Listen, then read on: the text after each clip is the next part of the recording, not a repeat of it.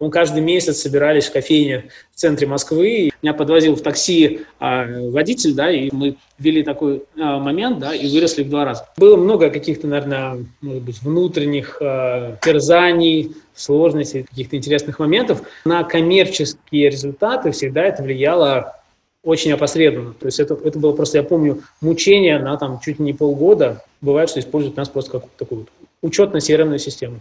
Угу. Ну, я согласен с тобой, что те, кто умеет найти какой-то там хайповый товар, как там были, например, хомяки. Это были сложные такие времена, такие беззарплатные, то есть на выживаемость. Подкаст «Продуктивный роман» о компаниях, которые делают продукты в интернете, сервисы и приложения. Подписывайтесь на новые выпуски на сайте roman.ua в разделе «Подкасты». Ставьте 5 баллов в iTunes и рекомендуйте друзьям. Всем привет! Это 96-й выпуск подкаста «Продуктивный роман», и у меня в гостях Тимофей Горшков, SEO и founder InSales. Привет. Привет, Тимофей. Расскажи тем людям, которые мало работают с e-commerce, что делает InSales, как он помогает бизнесу. Ну, InSales — это платформа для интернет-магазинов. А, нам уже 10 лет, и мы помогаем офлайн бизнесам и начинающим предпринимателям а, выходить в интернет принципе, на самом деле за последние годы а, форматы e-commerce меняются, поэтому мы уже, я бы сказал, даже больше, чем платформа интернет-магазинов, мы уже инструмент для, скажем так, продвижения а, товаров в социальных сетях и на маркетплейсах, то есть, скажем так, комплексное закрытие а, представления товаров в интернете в разных каналах. Угу. То есть, по сути, вы пытаетесь стать э, экосистемой для предпринимателя, который хочет продавать онлайн. В принципе, да, не, некоторой инфраструктурой, через которую он работает с разными каналами. Угу. Какого размера этот бизнес сейчас? То есть какой у него оборот, какое количество сотрудников, клиентов, что это по цифрам? Ну, мы достаточно честно заявляем на сайте, что у нас 8 тысяч э, клиентов, причем, когда мы это э, пишем, мы подразумеваем вот активных магазинов, которые сейчас открыты на каком-то там домене, неважно в зоне там ру, уа там, или ком там, и так далее. Да? То есть это вот именно активно работающий магазин. Вот, то есть если говорить в деньгах, то это оборот, опять же, мы, в принципе, не сильно скрываем, то есть около 3 миллионов долларов за 2019 год. Это вот оборот такой. А в людях 75 э, человек сейчас в компании, в принципе, последние там, несколько месяцев стабильно держит состав. Как вы переживаете сейчас карантин? А, хотелось бы сказать, что очень хорошо. Вот. вот. Ну, в принципе, это и так и есть, потому что, на самом деле, во многом случился бум e-commerce. Uh-huh. Бум, на самом деле, произошел в апреле, и он произошел не очень осознанно. Поэтому, то есть мы сначала там очень порадовались, что сейчас все, сейчас весь офлайн к нам придет, каждая забегаловка, каждая закусочная откроет себе интернет-магазин, но, в принципе, если, опять же, хорошо подумать, понятно, что не не каждый маленький офлайн бизнес а, сможет хорошо работать в интернете. И вот сейчас, наверное, приходит уже некоторая вторая такая вот волна а, уже более осознанных предпринимателей, то есть это и производители, и скажем так, оптовики, некоторые офлайн бизнесы, которым не критично было там вот, вот остановка там на неделю-две, то есть они разобрались, они поняли, как они будут работать дальше, и сейчас вот более осознанная волна тоже доходит. То есть первая волна это пошел такой маленький бизнес, который которые вот. даже вообще не представляли, что такое продажа в интернете, да, то есть у нас, там, не знаю, магазинчик, хост товаров э, в торце дома, да, то есть э, мы хотим получать заказы через интернет. Мы слышали, интернет что через вас это можно сделать, да? А, а вторая волна это уже пошли такие old-fashioned бизнесы, для которых там интернет-маркетинг это пока там незначимая доля, но они видят вот в данной ситуации потенциал, потому что ну, основная доля бизнеса уменьшается. Размораживаются цепочки, uh-huh. и в момент разморозки вот этих цепочек, а, скажем так, поставок от производителей через оптовиков и в розницу, доля, которая начинает приходиться на различные интернет-каналы, будь то площадки, как, например, тот же самый Wildberries, да, то есть у нас, например, многие, а, скажем так, и интернет-магазины, и офлайн а, там, производители или поставщики, они за вот э, эти месяцы начали активно работать с площадками, и доля продаж через площадки стала достаточно заметной. Вот, и, соответственно, то есть площадки это раз, да, там, потом все понимают, что если есть а, работа с площадками, то а, на самом деле ты зависишь во многом от площадки, потому что если единственное, где ты представлен в интернете, это только вот некий маркетплейс, то значит, как бы есть ты на маркетплейсе или нет, или там доля а, трафика, которая происходит на маркетплейсе, очень сильно регулируема самим маркетплейсом. Uh-huh. Получается, что продажи собственного, там, не знаю, бренда, собственного производства не сильно контролируемы. Поэтому, опять же, происходит, то есть человек, ну, не человек, получается, компания, да, задумывается о том, что нужно, с одной стороны, и работать с маркетплейсами, и строить свой собственный онлайн-канал, допустим, чтобы повторные продажи этого же бренда в интернете могли происходить уже через собственный сайт. Если для них, получается, это было сильно второстепенно раньше, да, там, использование собственного сайта, то есть кроме как для презентации продукции, да, сейчас это становится а, как сказать, дополнительным каналом, резервным таким, что как бы постепенно э, приверженцы бренда будут покупать э, товары напрямую, допустим, у производителя. Да? Но понятно, что это не ко всем категориям товаров относится, но к некоторым это становится достаточно существенным. Слушай, ты озвучил такую мысль о том, что зависеть только от одного там маркетплейса, это достаточно хрупко, да, то есть в любой момент тебе могут перекрыть канал продаж, поменять условия, там перейти на какие-нибудь там прямые поставки, например, и, соответственно, у тебя там значимая доля онлайн-продаж упадет. Что ты думаешь вообще про будущее малого среднего бизнеса в e-commerce. То есть вот еще там, не знаю, наверное, 5 лет назад каждый продвинутый бизнесмен хотел открыть интернет-магазин, а потом появились маркетплейсы и начали сжирать эти интернет-магазины. Ну, мне кажется, что есть э, в любом случае некоторый эффект предпринимательства. Есть огромное количество предпринимателей, которые находят а, новые интересные ниши, то есть нестандартные товары, да, там, или то, что еще не продается, или то, что вызывает определенный там бум а, в продажах, да, и Соответственно, как, через какие каналы они это будут продавать, да, будет немножко меняться. Да, там, в какие-то моменты легко будет, э, там, ну, было, точнее, легко там, сделать свой сайт, и практически, если там, э, там не знаю, какие-нибудь спины, Angry Birds там, или еще что-то, что было там раньше, да, это могло моментально тебя вынести в топ, и ты, по сути, не зависишь ни от маркетплейсов, ни от чего, ты, ты используешь только поисковые системы и получаешь трафик, да, там, ну, это было. Потом, как бы, э, там, не знаю, был, был определенный бум соцсетей, да, кто первый сделал актуально представил вот этот, скажем так, а, хайповый товар а, в соцсетях, да, там получил определенный трафик. Сейчас в какой-то степени маркетплейс. На самом деле, как бы все же эти каналы в той или иной степени работают, и вот предприниматель, он будет продолжать как бы, искать как бы, такие каналы, которые еще с интересным товаром, через не, так сказать, не, не зашумленный, да, там вот та, канал, где uh-huh. еще мало он представлен а, пробует донести до широкой аудитории там, свою продукцию. То есть, грубо говоря, вот такие схемы, они как бы, никуда не денутся. Поэтому как да. бы, никто никого не съест, никто никого не, бы, не, не кан...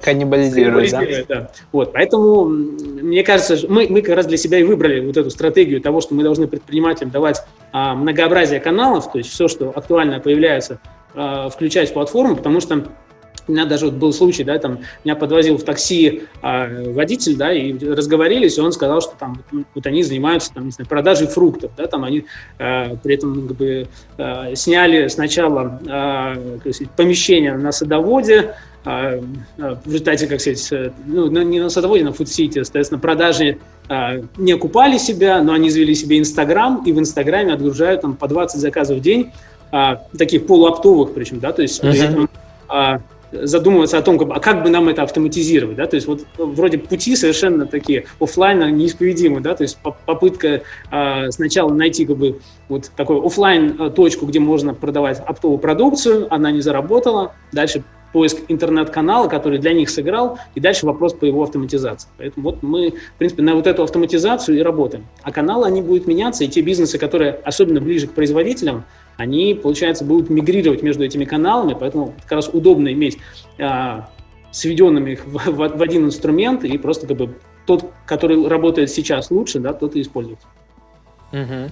Ну, я согласен с тобой, что те, кто умеет найти какой-то там хайповый товар, как там были, например, хомяки, э, быстро там поднять сайт или там, не знаю, соцсеть или, в общем, какой-то канал, где это можно будет продавать, быстро распродать там контейнеры этих хомяков, э, те будут по-прежнему зарабатывать. То есть это там найти какой-то хайповый товар, да. Есть люди, которые там будут находить уязвимости или там незаспамленные каналы. То есть это до сих пор работает на Западе. Например, кто-то ищет товар, представленный дешево на eBay, выставляет его на Amazon, э, как только приходит заказ, оформляет заказ с теми контактными данными, в общем, оно потребителю пересылается, такой дропшиппинг схема, но это частично это не системный бизнес, то есть это вот это постоянно открывающиеся, закрывающиеся, трансформирующиеся бизнесы.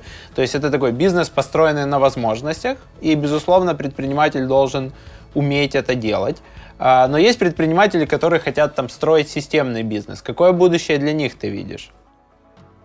А, я думаю, что это на самом деле чаще всего будет некоторая фокусировка, фокусировка на определенных а, сегментах, да, то есть, ну, там, не знаю, взять, допустим, опять же, какое-нибудь э, здоровое питание, да, там, или, там, допустим, какая-нибудь продукция э, без э, там, сахара, да, там, и, uh-huh. э, можно как бы вначале подумать, что это просто, не знаю, один там какой-нибудь сахарозаменитель, да, и, и все, да. магазин там трех товаров.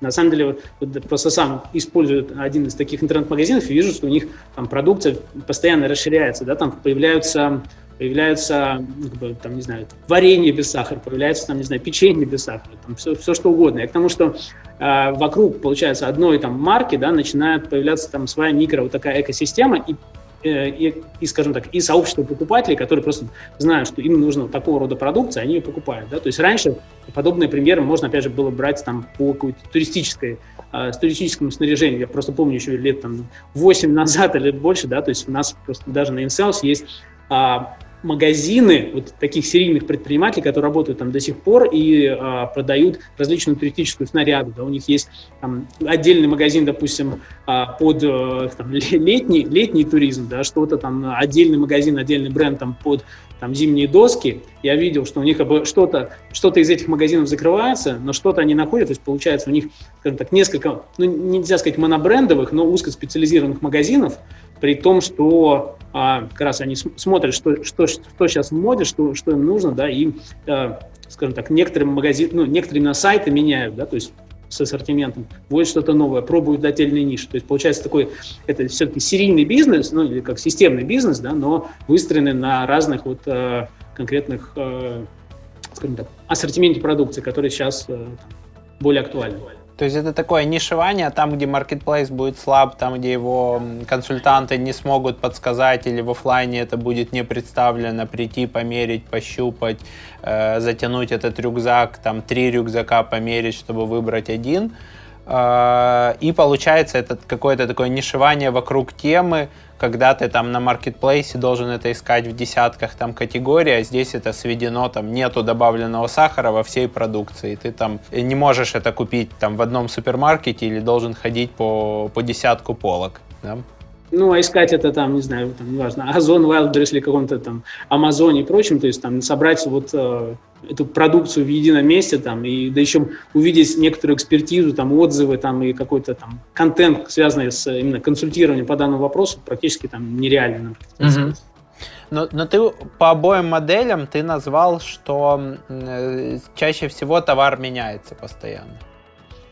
Ну, э, это наибольш, как бы, наиболее заметная для меня э, схема. Да? То есть, на самом деле, можно посмотреть и другой вариант. И часто предприниматели, э, скажем так, запускают такого рода интернет-магазин, ну, не такого рода, а просто интернет-магазин запускают э, в, скажем так, близкой привязке к какому-то, допустим, производителю, может быть, оборудования, да, например. Uh-huh. Да? Соответственно, это может быть э, в некоторых случаях как э, может быть, e-commerce менеджер или сотрудник этого производителя, но в некоторых случаях есть и такие микроальянсы, да, то есть он становится, там, не знаю, практически, э, э, скажем так, ведущим интернет, официальный интернет-магазин, но при этом интернет-магазин, допустим, если для производителя не так критичен, как самостоятельный бизнес, да, то есть они позволяют сделать официальный магазин продукции, заниматься и развиваться его, да, то есть если мы говорим про какое-то э, специализированное, неважно, медицинское оборудование, строительное оборудование и так далее, то есть там есть ниши, которые э, не сезонные, да, то есть там нету смены моды, да, то есть это там, понятно, что там сейчас в связи с вирусом, там, может быть, какие-нибудь ультрафиолетовые лампы просто были там какое-то время в топе. Да, воздуха, да. Но, тем не менее, они как бы были нужны до, они будут нужны после для там, специализированных учреждений. Поэтому как бы э, такого рода магазины, да, конечно, там есть тоже какая-то смена моделей, но она там явно там не, не каждый сезон происходит. Ну, ты имеешь в виду выход с таким более сложным промышленным оборудованием B2B в, в продажу онлайн с работой там с, с одним, двумя, тремя поставщиками. И, и, больше. и иногда там на эксклюзиве, да? Интересно. Давай вернемся к бизнесу in sales. А, какие у вас, какая у вас сейчас монетизация? Это только подписка или за счет того, что вы добавили там агрегатор доставки, монетизация становится смешанной? Какая доля enterprise? Я бы сказал, что большая часть это все-таки, э, скажем так, подавляющая э, часть выручки идет именно от подписки. Мы там, варьируем немножечко, там, понятно, что играемся с тарифами. Ну, не каждый год, да, но э, делаем какие-то эксперименты, да, там, пытаемся вводить дополнительные опции а, платные. То есть у нас это одна из, один из моментов, который появился где-то как раз год назад. Мы сделали, то есть мы стали понимать, что наша система, она во многом работает как CRM, а, там, монетизация CRM-системы зачастую идет а, в пересчете за пользователя, поэтому мы uh-huh. каждый из тарифов включили какое-то количество пользователей, при этом дали возможность докупать большее количество. То есть вот, а, но все равно это подписка, все равно это подписка, помесячная оплата. Все а, какие-то дополнительные там, услуги и прочее, они составляют у нас а, ну, там, малый процент, меньше, меньше 10% выручки. Вот. А App Store, который мы делаем, то есть он, ну, он на самом деле гораздо более важен Э, ну, App Store с интеграциями, да, там как раз mm-hmm. с доставками, с оплатами, там, с различными учетными системами. То есть он актуален скорее для широты а, функционала. То есть у нас же одно из преимуществ это то, что приходя на InSales, а, получается предприниматель, получается огром, огромнейшее количество готовых модулей, практически ничего не нужно там допиливать, доделывать, да, то есть практически все что можно получить вот по, по клику. Поэтому э, это больше не монетизация, а как бы работа на вот это конкурентное преимущество, чтобы у нас были интеграции почти всем, что есть на рынке. Угу. Соответственно, ну, value-added services — это незначимая доля, сейчас больше это подписка. А ты сказал, вы играли с ценами. В итоге каким выводам вы пришли? То есть пришли ли вы к тем выводам, что продавая дороже, вы увеличиваете свой там ARR и надо постоянно поднимать цены? Или наоборот, вы пришли к выводам, что, не знаю, надо делать максимально доступные тарифы, уходить чуть ли не во фримиум, чтобы люди начинали пробовать, а потом подтягивались на более дорогие тарифы? Ну, я бы сказал так, что есть э, все-таки инфляция, и раньше или позже нам приходится индексировать тарифы. Вот. Э, но это, наверное, не самый интересный эксперимент. Это самый интересный эксперимент мы делали э, с попыткой уйти как раз в более низкий ценовой сегмент и сделать э, магазин буквально там за 190 рублей в месяц. И на самом деле этот эксперимент э, для себя считаем как бы не очень удачным. Точнее так, а он практически никак не повлиял на коммерческие показатели компании. То есть мы получили гораздо большее количество клиентов, а, а, чувствительных к цене, но при этом от них сумма выручки как бы за тот же самый тариф, на который мы снизили цену, она никак не поменялась. То есть мы, как сказать, и апгрейды в более высокий тариф у нас практически не происходили. То есть это мы собрали аудиторию, которая чаще, допустим, а, могла в другом случае выбрать а, конструктор сайтов, где для них именно функционал магазина был не критичен, то есть в данном случае они выбрали нас. Там, а, перейти а, на тариф, который стоит, там, допустим, в 5-10 раз дороже а, ради функционала, они были не готовы. Ну, опять же, не все, да, то есть есть те, uh-huh. Поэтому мы поиграли с этой аудиторией и поняли, что, в принципе, наше, наше преимущество и наше положение на рынке это в основном как раз для тех магазинов, для которых именно важен инструментарий продаж, да, важны вот эти все микроавтоматизации, которые они позволяют там, с импортами, там, не знаю, с, с какими-то автоматическими формированиями коллекции, там, колонками цен и так далее, и так далее. То есть и такие э, все-таки клиенты, они ну, относительно платежеспособны, да, они понимают, что это экономит время а, сотрудников, да, там, даже если это предприниматель, он понимает, что это экономит его собственное время. Поэтому мы все-таки, наверное, остаемся в некотором таком более высоком ценовом сегменте, если смотреть по конструкторам различным, да, при этом там, делаем максимальный функционал. А вот эти пробы игры с тарифами, на самом деле, ну, а, нет никакого такого интересного эксперимента, который бы я мог рассказать, который бы привел к изменению именно вот там выручки, да, что мы ввели такой а, момент, да, и выросли в два раза. Но ни, ни один из них и не приводил к падению. То есть мы просто тюнили все время тарифы, а в некоторых случаях пытались там как раз либо поднять, что-то что уменьшить, и а, это обеспечивало там просто постоянный рост. Ну, в смысле, а, как бы, постоянные темпы роста. То есть получается, что, по сути, снизив тариф, вы получили больше клиентов, с которых вам нужно получать платежи, но суммарная выручка плюс-минус сравнимая. Э, суммарная выручка сравнима, даже слегка просела, просто мы ожидали от них последующих апгрейдов, а эти апгрейды не произошли, потому что мы поняли, что мы немножко захватили другую аудиторию. То есть, э, как, как я уже сказал, это была скорее аудитория не предпринимателей, ну или, скажем так, это было где-то на стыке предпринимательства и личного сайта, то есть кто-то мог там э, выложить просто свои, там, не знаю, украшения какие-то, да, там кто-то мог а, а, подумать, что сделаю я принципе, магазин как бизнес, но при этом как бы не узнавал никакие, э, скажем так, не проходил никакие ни курсы, не читал никакую информацию, потому что 190 рублей заплатить э, несложно, и, скажем так, можно три месяца ничего не делать, а потом магазин сам не заработал. То есть, в принципе, чуть более дорогие тарифы, а они позволяют еще и мотивировать, что этот инструмент, если, если человек его оплачивает, да, он понимает, что он зачем-то ему все-таки нужен, да, то есть он собирается его использовать. Угу. Слушай, я у вас в тарифной сетке, я вижу там стандартный продвигающий бизнес премиум, и тариф, который прям вот премиум, он, он внизу выделен, и, и справа 8490 рублей, это порядка 120 долларов, наверное, может быть, до 150, наверное, уже ближе к 100, 120 по текущему курсу. Вы не продаете enterprise решения вот прям под конкретного клиента с большими чеками там в десятки тысяч долларов в год? А, мы, скажем так, у нас все находится в облаке, поэтому в любом случае отдельную инфраструктуру под клиентов мы не разворачиваем. Uh-huh. И какую-то коробочную скриптовую версию не не выпускали и не ну то есть и скажем так были моменты на заре как бы создания компании когда для нас это было достаточно критичным мы переживали, да, что Enterprise не может работать на, на облаке, да, то есть а, Enterprise переживал, но на самом деле за последние вот эти там 5-7 лет очень сильно поменялось отношение, то есть это и, там, и Salesforce, и остальные сервисы на самом деле приучили Enterprise, что можно спокойно использовать облако. Поэтому с точки зрения именно вот упаковки решения, да, там в какую-то отдельную IT-инфраструктуру, у нас был один буквально кейс, но то есть системно мы это не стали ставить э, на поток. Вот. А в плане именно кастомизации, там, стоимости решения, на самом деле вот наш тариф премиум это в каком-то степени э, не предел, то есть у нас есть отдельные, чуть более кастомные решения, где мы либо под высокую нагрузку а, делали просто а, кастомный тариф, исходя из того, что там количество товаров, у нас, например, если на тарифах посмотреть, то кажется, что у нас есть все-таки какой-то там лимит, даже на uh-huh. тарифе премиум. То есть для отдельных клиентов, там, где было, по-моему, 400 тысяч товаров, то есть мы тоже на той же самой инфраструктуре, на том же облаке это все запустили, просто там аккуратнее делали со всеми кэшированиями, ну, то есть, грубо говоря, Получается, что с нашей стороны это был не, не обычный аккаунт, который просто зарегистрировал человек сам, залил 400 тысяч товаров. Да? То есть это сопровождалось там, с техническим директором, с девопсом. Они посмотрели, где как оптимизировать, так чтобы магазин не для клиента, не для менеджеров магазина не тормозил, то есть и быстро работал. Но все равно это получается B2B self-service или там do it yourself. То есть... Мы за его пределы не выходим.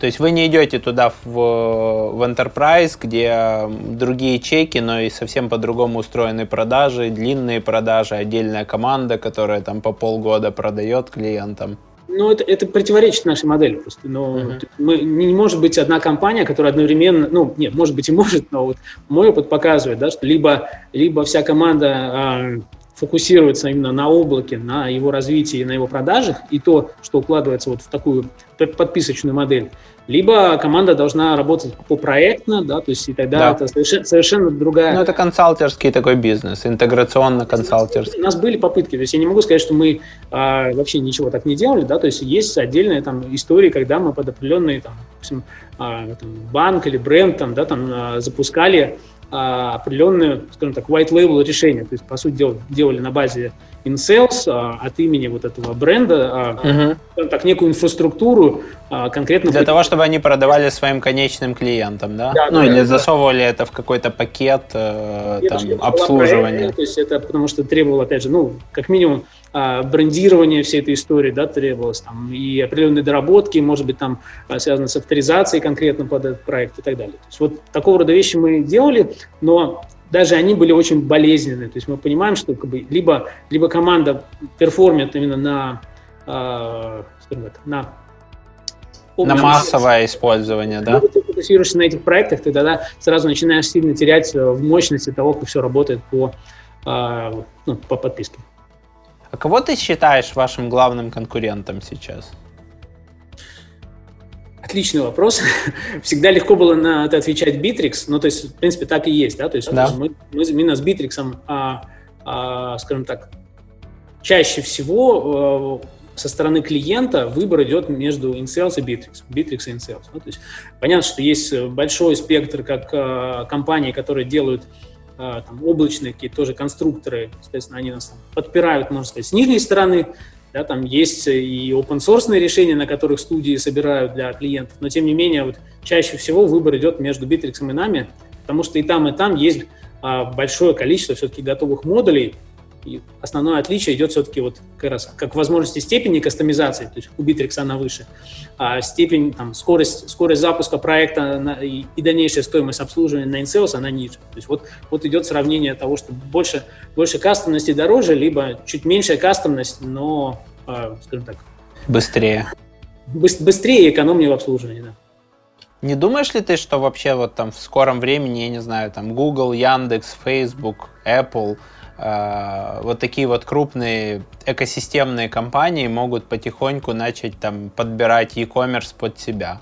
Банки многие крупные. То есть, что сейчас вообще происходит какое-то такое объединение вокруг экосистемы. Если у тебя уже там в Apple Pay привязана карточка, а дальше там Apple становится банком и выпускает тебе там расчетный счет, то что в какой-то момент там или Facebook у него столько о тебе данных, что ему надо просто добавить там возможность э, заводить в админке какие-то товары, и внутри системы там раскачается их marketplace. Ну, э, понятно, что определенная консолидация вокруг вот этих крупных экосистем идет, и э, я не исключаю, да, что через, э, через там, не знаю, пять лет мы с тобой созвонимся, и я буду сидеть в, в футболке там или пола от какого-то, от, от одной из этих экосистем. То есть я этого не исключаю, пока мы устраиваем все-таки э, нашу стратегию как э, независимую самостоятельную компанию. Угу. Но в целом вы, вы потенциально готовы рассматривать продажи крупному экосистемному игроку, да? Я бы сказал, мы не исключаем. Не исключаем. Ну, потому что я, мне недавно там по э, рынку России попадалось э, сравнение такое, что вот сейчас есть экосистема Яндекса, экосистема там Сбербанка. Притом у Сбербанка есть тоже свои там владения внутри Яндекса, там золотые акции, насколько я помню, в Яндекс деньгах и, и где-то еще. И, и в итоге эти все данные, ну, и это все как-то там агрегируется внутри вертикалей. То есть там доставка, службы такси, э, там, не, ну, ты, ты, наверное, лучше знаешь, там, возможно, там какие-то продукты, маркетплейсы, системы оплаты и так далее. Э, ну, есть такое. На самом деле, Сбербанк и Яндекс, наоборот, как раз, по-моему, сейчас, э, судя по последним новостям, разделили совместно нажитое имущество. Вот ну, я прям подробно не слежу за юридической частью, но, как я понимаю, Яндекс деньги ушли в Сбербанк, а маркеты Беру э, остались Яндексу. Но лучше, лучше, что называется, послушать и почитать официальные источники. Вот. Но на самом деле это же не только два вот этих игрока, да, то есть есть и там второй, третий эшелон игроков, которые тоже пытаются вокруг себя определенную экосистему собрать для бизнеса. Ну, Конечно, они, может, чуть, чуть более в отстающих кто-то, кто-то, кто-то быстрее идет. На самом деле, опять же, пока что, пока что это а, эти экосистемы покрывают, а, все-таки они не замыкают на себе а, покупателя полностью. Да? То есть, да, есть вот эта привязка, но все-таки а, пока экосистема не полная, то есть а, все равно человек пытается сравнить, где-то сравнить цены, где-то он пользуется какой-то услугой, которая все-таки входит в другую экосистему и так далее. Да? То есть uh-huh. В данном случае, допустим, там, э, если мы говорим про InSales, да, то есть если это использование служб доставки, то есть в каких-то случаях, да, там, это доставка в другие регионы, там еще что, то есть нельзя там завернуть все на исключительно какую-нибудь там Сберлогистику, да, там, uh-huh. где-то это будет ПЭК, где-то это будет СДЭК, где-то это будет Укрпошта, где-то будет еще что-то, то есть совершенно все как бы объединить а, а, в одно как бы не получится, да, то есть а, я к тому, что мы сейчас как раз даем это преимущество использования разных инструментов, вот, поэтому а, если вхождение в экосистему ограничит а, тот набор инструментов, который использует магазин, использует предприниматель, мне кажется, от этого наш продукт потеряет. Поэтому как бы, здесь будет сильно зависеть, опять же, если рынок заставит всех объединиться под какие-то экосистемы, то насколько как бы, широкий спектр там, инструментов для предпринимателя будет предоставлен. То есть это все равно не только там расчетный счет, там э, карта предпринимателя там какая-нибудь для оплаты, да, то есть это же все-таки а, интеграция с кучей каких-то систем на рынке, вот, поэтому посмотрим, как будет развиваться рынок. То есть мы, мы видим вот это укрупнение и в какой-то степени будем с ним взаимодействовать. Угу. По, по регионам, какие для вас сейчас ключевые, куда вы там планируете выходить или вышли, и сейчас они активно растут? Ну, э, основной все-таки для нас регион Россия. А традиционно у нас сильный, сколько уже там, я побоюсь даже сказать, 6 или там 7 лет мы а, работаем как раз с Украиной, с Казахстаном, с Беларусью. Беларусь не так давно. Вот. А Соответственно, там, да, у нас есть определенный рост, темпы роста выше, чем в России. Вот, ну, скажем так, эффект низкой базы начальной, да, то есть и все-таки позже, э, позже стартовали, чуть меньше фокусировали усилия, поэтому темпы высокие там, при этом а, ну, база составляет ну, меньше 50% от, от а, стран от СНГ. Вот. А сейчас, на самом деле, в этом году мы э, задумались о, скажем так, не русскоязычных рынках, вот, и э, прорабатываем активно рынок Испании, вот, э, в принципе, даже участвуем в акселераторе Free, отдельной выделенной команды, вот, э, на самом деле, очень интересный сейчас опыт идет, то есть и такой и продуктовый, и, и маркетинговый, то есть и коммерческий, то есть мы пытаемся выйти сейчас на рынок Испании. Вот посмотрим, как это получится. Я думаю, в конце 2020 года будут какие-то первые результаты, мы скажем, смогли, не смогли добиться там определенной выручки mm-hmm. клиентов и так далее. Ну, это, это локализация сайта, маркетинга и создание там, интеграции под местный рынок или, или что, что-то большее? А, ну, сейчас мы вообще начинаем, как сказать, по классике, с каздевов, mm-hmm. с, тестирования гипотез, с маркетинга, то есть ну, то есть есть шанс, что InSales для Испании будет совсем другим, чем InSales для России и Украины? Сейчас, сейчас рано говорить. То есть понятно, что мы не будем делать отдельный новый продукт. То есть uh-huh. Насколько там поменяются какие-то там ценностные предложения или фокус на каком-то инструментарии, да, то есть это может быть на что-то другое. Мы посмотрим. То, ну, то есть сейчас вы, вы считаете, что если там, например, по результатам Каздева вы определите, что всем испанцам важно выходить на Amazon, то Amazon пойдет там в более дорогие тарифы? Ух, это сложный вопрос. будет зависеть от того, сколько они готовы за это платить. То есть, может быть, это наоборот, наоборот будет а, таким стартовым пунктом, который uh-huh. а, будет не, скажем так, не обеспечивать апсел, а обеспечивать там первичный вход, да, то есть ты, там, не знаю, заходишь, может быть, а, с помощью InSales на Amazon, да, и первые 10 заказов там для тебя платформа ничего не стоит. Это я просто предположил, да, то есть uh-huh. посмотрим, во что мы будем конвертировать вот эти ценности, которые мы найдем.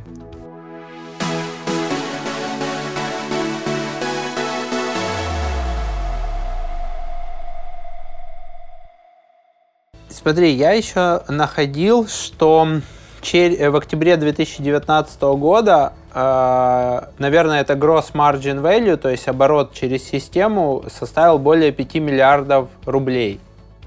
И каждый четвертый заказ был предоплачен онлайн.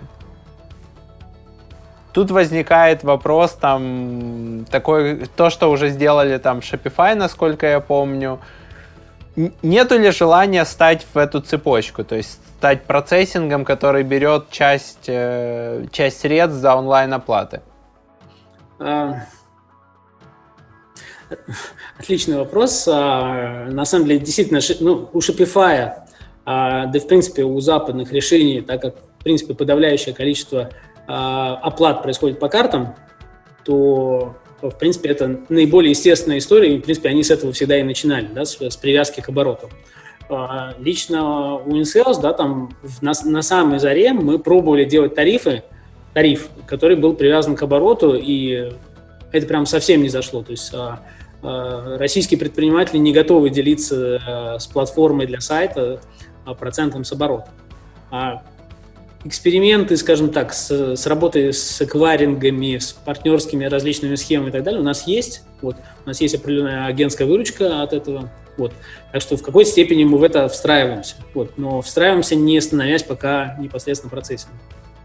Угу. Это просто, ну, это недостаточный объем для того, чтобы это было выгодно на, на уровне процессинга, или это там высокие пороги входа э, по лицензированию, по получению разрешений, по прохождению комплайенсов и так далее? А, я думаю, что пока мы для себя просто все-таки, с учетом того, что это процент относительно э, процент, я имею в виду оплат э, картами на тех рынках, где мы сейчас работаем, да, он не так уж высок.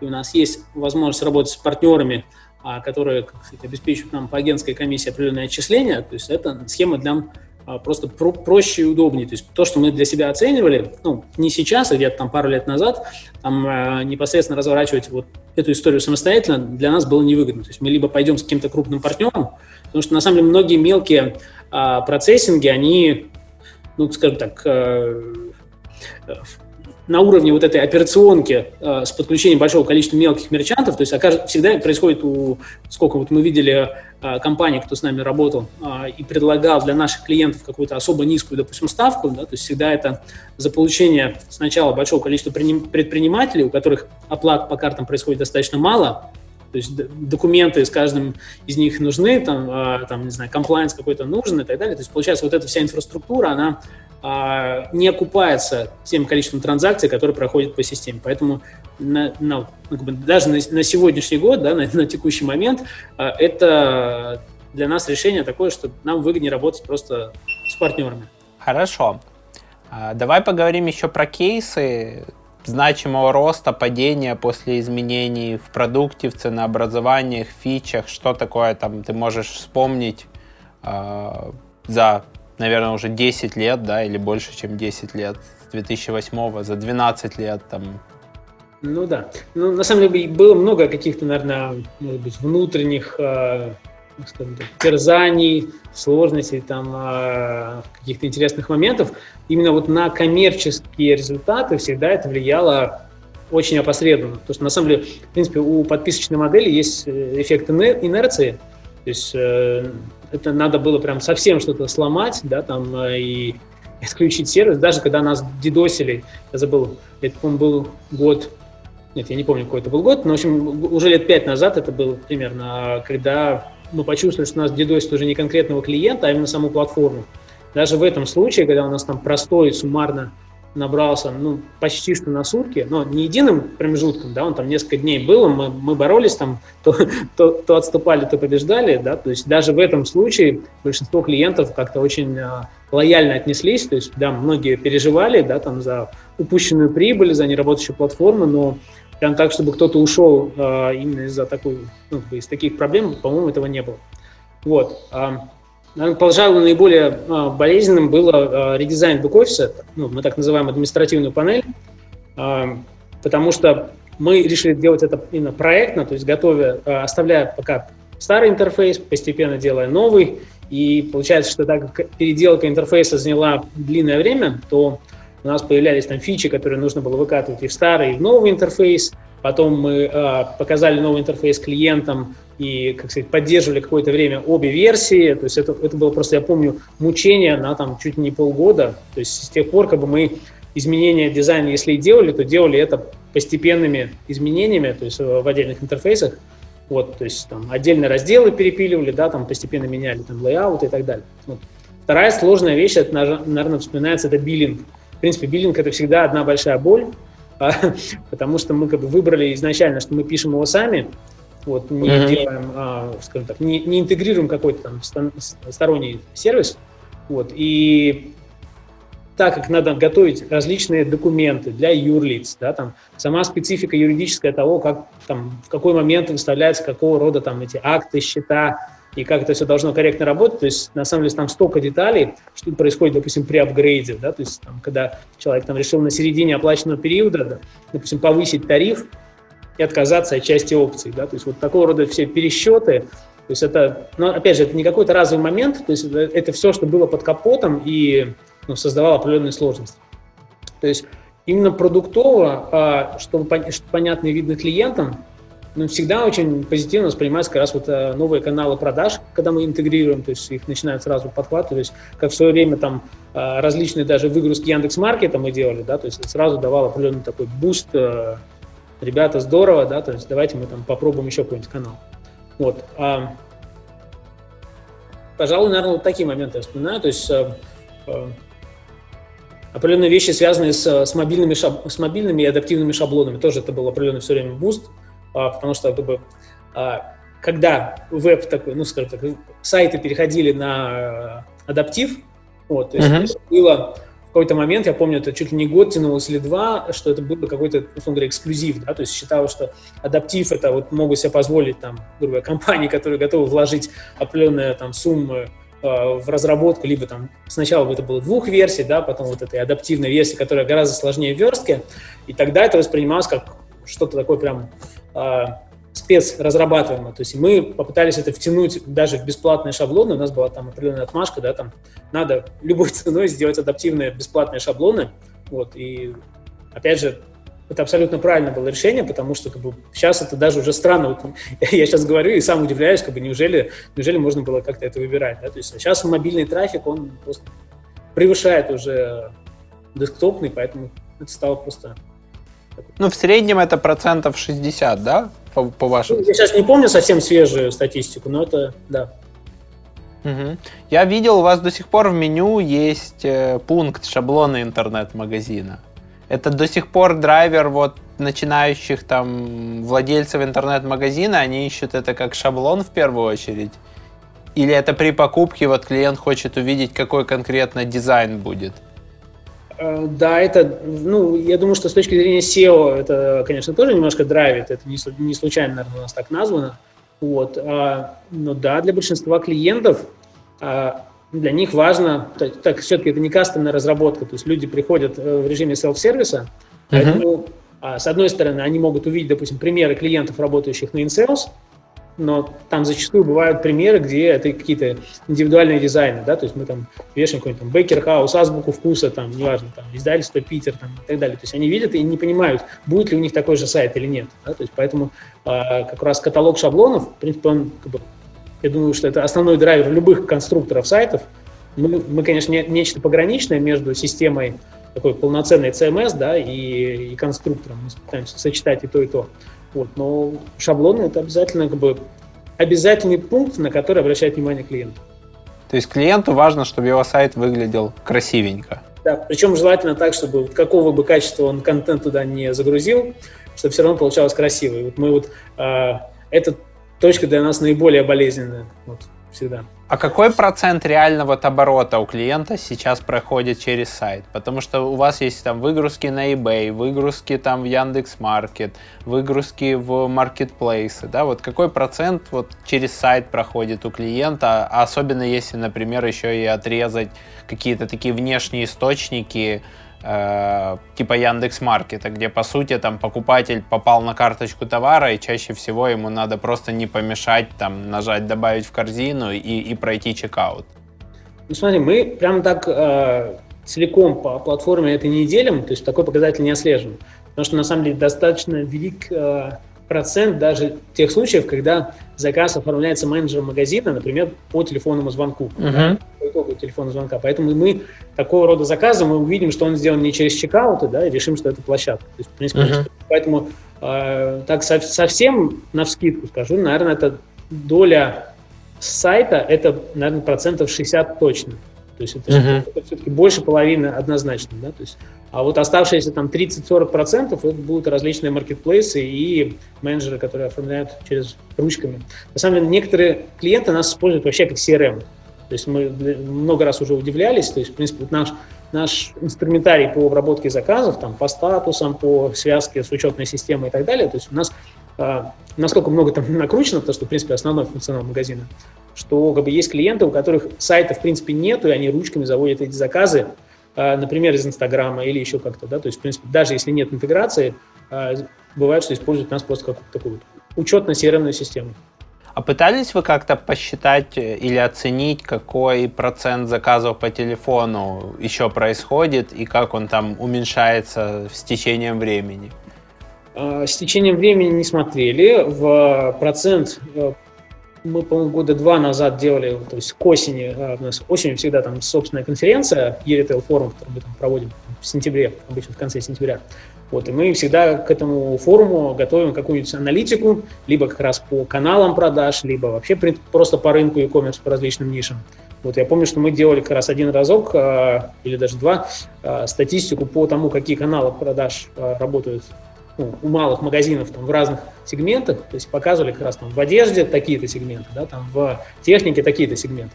И там, по-моему, я сейчас точно не вспомню, но были для каждого из них там доли процентов, доли заказов, которые делаются по телефону. Вот. То есть он в разных сегментах был разный, но на динамику по годам мы не смотрели. Угу. Мы сможем в описании к подкасту приложить э, одну из последних ваших таких презентаций? Э, я, так понимаю, там год назад или два года назад, да, как, как точку такую отчета, что сейчас, скорее всего, стало а какие еще такой последний вопрос там для владельцев там малого бизнеса, среднего, которые хотят выйти в e-commerce? А какие ты видишь основные такие моменты, которые отличают успешных в e-commerce от неуспешных? То есть там топ-3 самых там, важных вещи, которые стоит учесть, чтобы у тебя в итоге получился положительный опыт – Э, я бы сказал, что пункт номер один – это на самом деле упорство. это, то есть это не, не внешнее какое-то знание, то есть это то, что мы э, смотрели, э, как, на новичков, которые не, ничего не знают, да, смотрели там, какой у них возраст даже. То есть нам было любопытно, когда мы изучали вот аудиторию тех, кто регистрируется, пытается создать бизнес, то есть это может быть и, скажем так, такой практически, ну не дедушка, но там мужчина в очень почтенных годах, который а, не понимает ничего в интернете, но даже если у него есть вот это упорство и готовность там, осваивать новую информацию, а, опять же, наверное, тут назову уже второй фактор. Это, на самом деле, интересный продукт, у которого есть своя аудитория. Uh-huh. В сочетании, первый пункт – это упорство, а второй – это э, продукт э, интересный рынку, у которого есть определенная своя аудитория. И третье э, – это, наверное, где что я не знаю, как это назвать, но на стыке маркетинга и э, экономики процесса, да, то есть чтобы человек э, все-таки считал, что, за что он получит, да, то есть, и, грубо говоря, при каких условиях у него сойдется экономика вот, продажи. Вот, то есть это три, три вещи. Да, это прям очень болезненно. У нас в процессе брифования клиента в агентстве мы спрашиваем, там, кроме там, бюджета рекламного и так далее, мы спрашиваем там, средний чек, маржинальность, Э, пытаемся там по тематике понять вероятность повторных продаж, спрашиваем у клиента, сколько гранично ему может обходиться его клиент конечный. И очень у многих с этим проблема. Они не понимают, во-первых, почему мы это спрашиваем. Во-вторых, у них там иногда нереальные ожидания по цене привлечения клиента, или у них юнит-экономика построена таким образом, что работая там на Амазоне или Etsy, где они берут на себя весь цикл и забирают очень небольшой процент, ну, там, например, там 8% от оборота или там в случае с Амазоном до 30%, но берут на себя и цикл там доставки, приема, э, оплаты, э, потом там они берут на себя цикл маркетинга, рекламы и так далее, что многие клиенты, выходя с маркетплейса, имея там успешный опыт, выходя в такую более агрессивную среду, у них там может не сойтись юнит-экономика, или они о ней просто не думают, или, или рассчитывают, что, не знаю, что клиент будет стоить там копейки, да, то есть там, ну, например, э, клиенты там на США иногда ожидают, что их конечный потребитель будет обходиться там в 10 долларов США. Что, учитывая там цену трафика, конкуренцию и, и все остальные там зависящие факторы, просто приводит к тому, что это ну, нереальное ожидание. Или это какое-то такое везение, ты нащупал вот там вот такой вот узкий микроканал, э, и, и он лимитирован?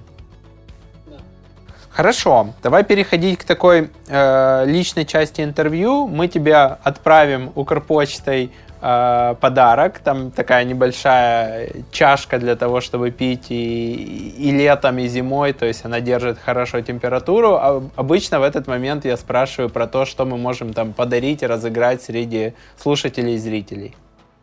Нужен один приз или два? Можно два. Знаешь, как, как Пушкина спрашивали когда-то, вам лучше в понедельник или во вторник аванс или всю сумму? Всю сумму и в понедельник, пожалуйста. Ну смотри, я э, не очень хорошо представляю, как бы, опять же, кто э, нас будет смотреть, вот. Поэтому сначала предложу подарок для э, партнеров, вот. То есть, если, опять же, какие-то там, студии или агентства готовы э, начать с нами работать, то я думаю, что мы можем разыграть, э, скажем так, полугодовой бесплатный клиентский аккаунт. Вот я вот так это сформулирую. То есть, в принципе, uh-huh агентство может продать его сказать, по реселлерской схеме по полной цене и всю стоимость вот этого полугодового аккаунта а, получить себе. Да? Если это реферальная схема, там чуть сложнее будет, потому что мы с учетом всяких налогов и удержаний не сможем прям всю, всю сумму обратно. Вот, uh-huh. Но тоже детали. Вот, то есть поэтому полугодовой бесплатный клиентский аккаунт э, для, для реселлера. Вот. Если же это у нас будет, э, там, не знаю, клиент или там а, просто человек с рынка, то есть я думаю, что мы можем а, подарить какую-нибудь интересную бизнес, бизнес-книжку. Угу. Окей. Хорошо, ребята, для того, чтобы участвовать в конкурсе, пишите в комментариях на YouTube. Если вы э, ребята из агентств, которые хотят продавать клиентам InSales, то как-то дайте о себе знать. Я агентство, я, я хочу клиенту продавать э, решение InSales. И среди всех комментаторов мы выберем победителей, книгу отправим, скорее всего, почтой, а, а пакет уже на email там вас законнектим. Оставляйте комментарии под выпуском. И сейчас, Тимофей, я хотел поговорить о том э, личном, да, как, как ты из системного инженера и системного аналитика перешел в основателей InSales? А, ну, история давняя, конечно, да. А, на самом деле, вот когда работал системным аналитиком, а, это, в принципе, уже был телеком, и там была специфика, наверное, моей работы, что меня подключали к разного рода проектам, и мне нужно было делать разные вещи, начиная там анализа какой-то бизнес-модели, где-то нужно было для оператора просчитать, как, наоборот, сократить какие-то там издержки там, в какой-то схеме, да, где-то нужно было там просчитать стоимость решения. То есть были достаточно разнообразные задачи, что я успел посмотреть на бизнес а, вот именно телеком-операторов а, под разным углом. Я думаю, что uh-huh. это было ценным опытом, который просто потом хотелось, то есть создать некий свой бизнес хотелось как бы и раньше, да, но это было какой-то такой отмашкой. Но, наверное, последним, последней отмашкой было то, что на этой работе мне стали задерживать зарплату на три месяца, и как бы я понял, что это тот самый момент, когда пора начинать что-то делать свое. Это был кризис восьмого года или, или это было не связано? Как раз восьмой год. Угу. То есть, получается, у тебя появилась такая насмотренность по разным моделям, по разным там оптимизациям, оценкам моделей, да? Ну, опять же, тогда это там никто не говорил, что есть такие продукт-менеджеры, да, там никто uh-huh. не расписывал, не говорил слова юнит экономика, особенно как бы, в сфере связи, то есть там это все, все выражалось какими-то другими словами, и просто нужно было считать некоторые таблички, строить некоторые схемы, да, то есть... Э, Слушай, ну, ну тогда было уже, там, я не знаю, показатель там ARPU, там, ну, Average Revenue per User? Наверное, прям до такой степени а, к бизнесу, там, операторов связи, что я пришел такой молодой системный аналитик и посчитал им, как поменять арпу, там, повысить арпу, там так, э, так вопрос не ставился, да, то есть uh-huh. более конкретные операционные задачи, то есть либо какой-то, допустим, value-added services, да, то есть value-added сервис, а, по которому нужно было как раз, опять же, там, посчитать какую-то экономику. Понятно, что это на арпу влияло и создавалось именно для этого. Uh-huh. Получается, ну, в компании начались задержки зарплатой, пошел кризис 2008 и, и в этот момент... Ну, скажем так, клуб по интересам выпускников МФТИ, то есть у нас четверо основателей было, мы там собирались, э, по каждый месяц собирались в кофейне в центре Москвы и, как сказать, и обсуждали, какой бизнес мы совместно можем сделать. Вот э, где-то полгода таких встреч, и была выбрана одна из идей, то есть Я даже помню, что конкурировали между собой некий аналог ЦИАНа, то есть мы либо хотели рынок арендной недвижимости как-то автоматизировать, либо интернет-магазины. Ну, вот э, тогда, наверное, пример Shopify, что мы клонируем не российский проект на российском рынке, а uh-huh. американский проект на российском рынке, оно сыграло как дополнительный фактор, что мы в эту модель верим больше. И, и сколько получилось у вас э, сооснователей, как вы поделили там зоны ответственности между это, собой? Это, это долгая и сложная история. А, на самом деле, вначале все было очень сумбурно, и там а, в результате было сначала три основателя, потом добавился четвертый, появился бизнес-ангел, появился а, венчурный фонд, который маленькую долю купил. То есть это вот это событие, которое развивалось 2009-2010 год. То есть это, в принципе, с учетом того, что мы делали это там все практически на свои деньги, и вот то, что появлялся венчурный, маленький венчурный там ангельский инвестор, да, то есть это все хватало исключительно там на, на плюс 2-3 разработчика, которые могли что-то делать помимо вот основателей.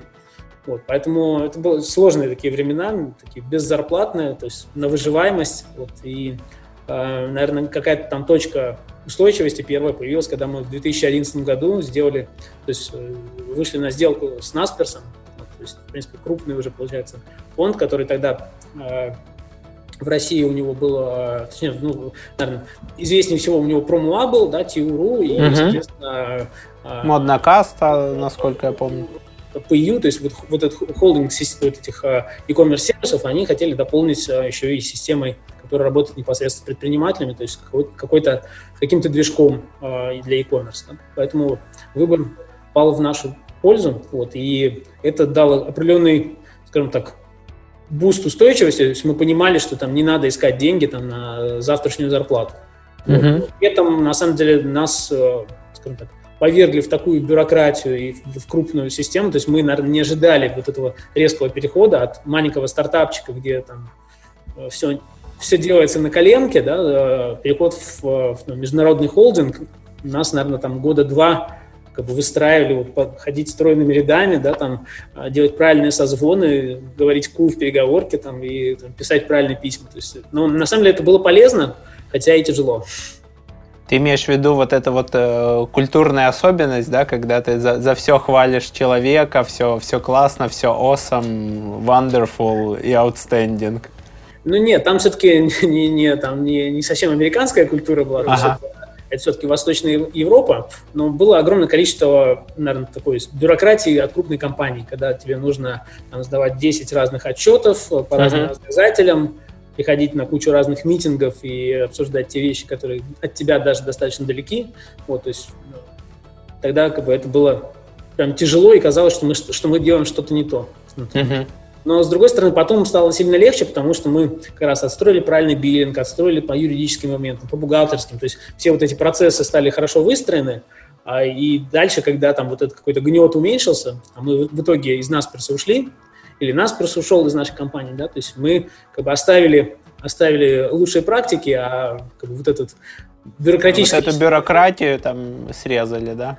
Слушай, ну Насперс вообще с рынка СНГ ушел, я не помню, два года назад или три, я уже больше, не больше. 14 год как раз был. 14 ну, ну, год. Они 14-15 уходили как бы.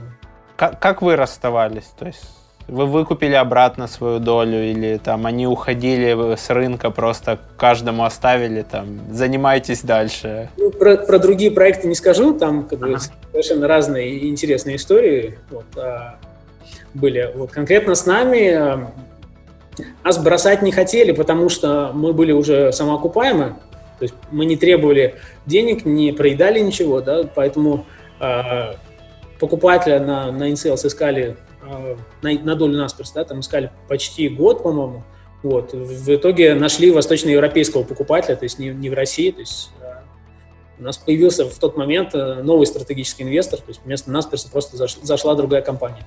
Я понял. А какие, ну, там, если не называя конкретные проекты, какие интересные истории с Насперс там уже спустя 6 лет можешь поделиться? Нет, ну, э, могу э, смежно показать, что э, когда покупали нас, одновременно в этот момент в Польше был тоже движок для интернет-магазинов iStore. Вот. И, и когда мы уже готовили документы, все сделки, стало понятно, что как бы, покупают нас, но iStore, iStore дают в подарок. Да? То есть примерно так. То есть как бы, польскую платформу, где там было тоже несколько тысяч клиентов, то есть как бы, покупали нас, а тут платформу просто как бы, держите вишенкой. То есть вам передали этих клиентов или, или я не понял? Нет, покупателю, то есть э, тому стратегическому инвестору, просто он как раз тоже был из Польши. А, я вот, понял. Поэтому, а, забавно было, что мы вроде участвовали в торге, то есть мы, мы потом как бы знали, что, что, что кроме нас продают еще бонусом а, а, второй, второй проект. А в довесок мы еще один проект отдадим. Я понял. Ну и последний вопрос. Как, как ты отдыхаешь, как ты перезагружаешься между работой? Сколько времени ты проводишь за работой? Ну, время за работой, иногда мне кажется, что я из нее не выхожу. Вот. С другой стороны, как бы, а, для меня важны всякие поездки, путешествия. Вот. Ну, это, с одной стороны, банально, с другой стороны, а, даже там, работа из другой как бы, какой-то точки, да, там, с моря, да, там, с, с, с леса. я люблю, там, если, если мы говорим там зиму, то обязательно как бы, какие-нибудь поездки в коттедже, в, в глубокую там, в глубокую область, да, то есть где ты там сидишь в деревянном домике, вот, а, но там должен быть интернет, потому что все-таки от работы я полностью в, этом, в этот момент не, не отключаюсь, но там это может быть хоть банька, хоть, хоть просто поход там на лыжах рядом с этим домиком. Вот. А, ну, летом, конечно, хочется больше на, на море. Вот. Море, горы обязательно. Круто. То есть ты любишь такой аутдор, да? Да, да. Спасибо, что поделился опытом. А, было очень интересно. Спасибо тебе, мой дорогой зритель и слушатель, что ты досмотрел, дослушал до конца. Ставь лайки под выпуском, пиши вопросы в комментариях, участвуй в конкурсе, подписывайся на канал и подкаст. И до новых встреч. Пока-пока. Подкаст «Продуктивный роман» о компаниях, которые делают продукты в интернете, сервисы и приложения. Подписывайтесь на новые выпуски на сайте roman.ua в разделе «Подкасты». Ставьте 5 баллов в iTunes и рекомендуйте друзьям.